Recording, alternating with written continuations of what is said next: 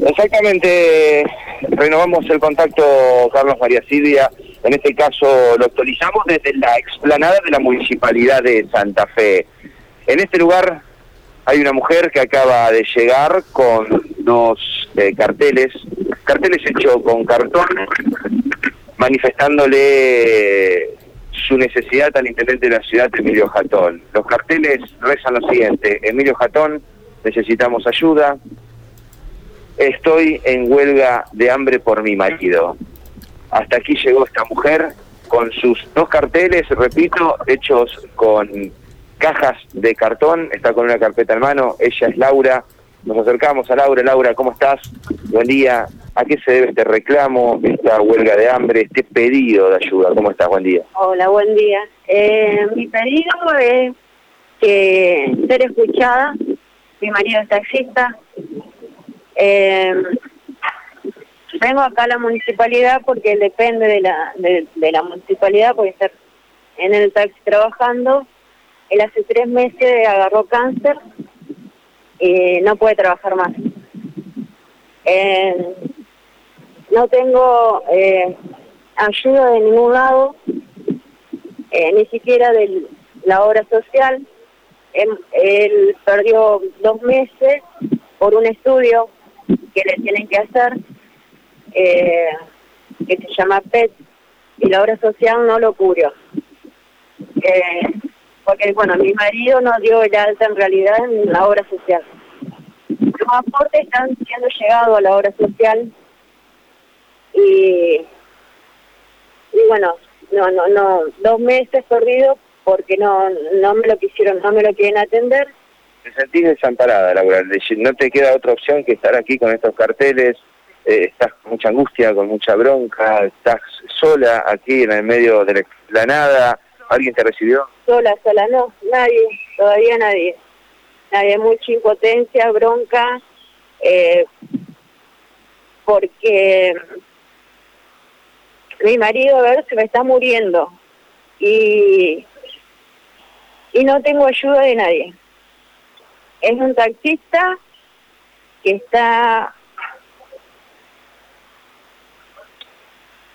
por la gente para que la gente, digamos, llegue a su destino.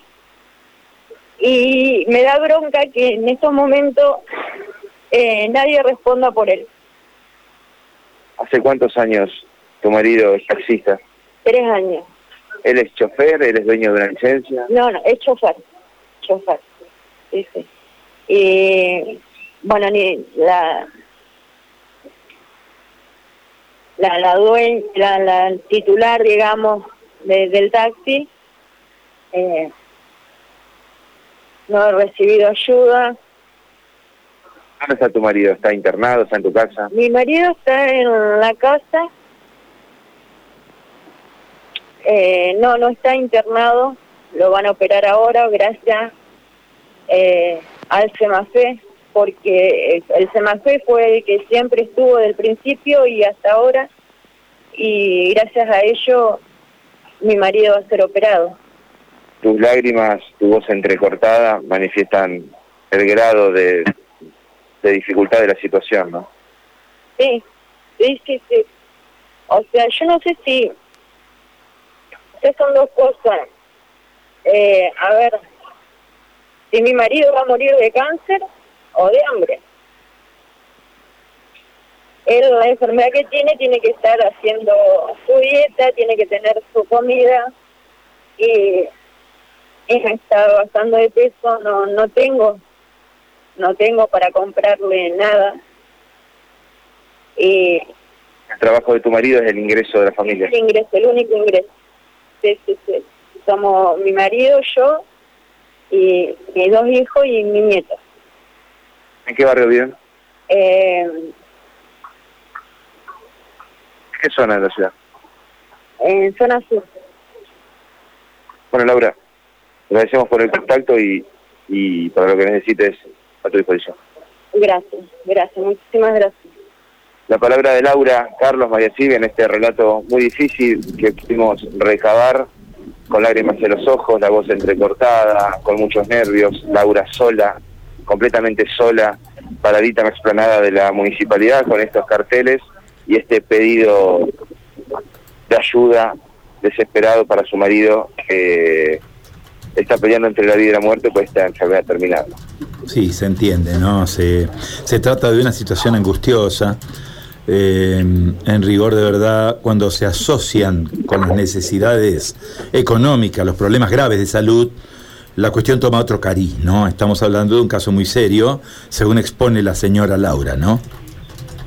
Sí, exactamente, de difícil resolución. Me da la sensación, Carlos, por lo que podemos entender de estas circunstancias, es que esta mujer está desesperada, no sabe a quién acudir.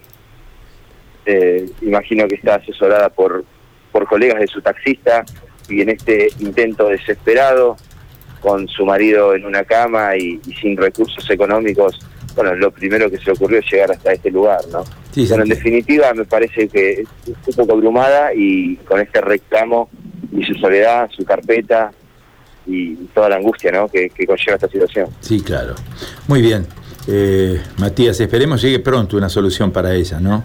Eh, al menos que alguien la escuche, ¿eh? más allá de, cómo y cuándo llegue la ayuda, pero por lo menos que algún oído ¿eh? pueda escuchar este mensaje que nosotros estamos dando por la radio, ¿sí?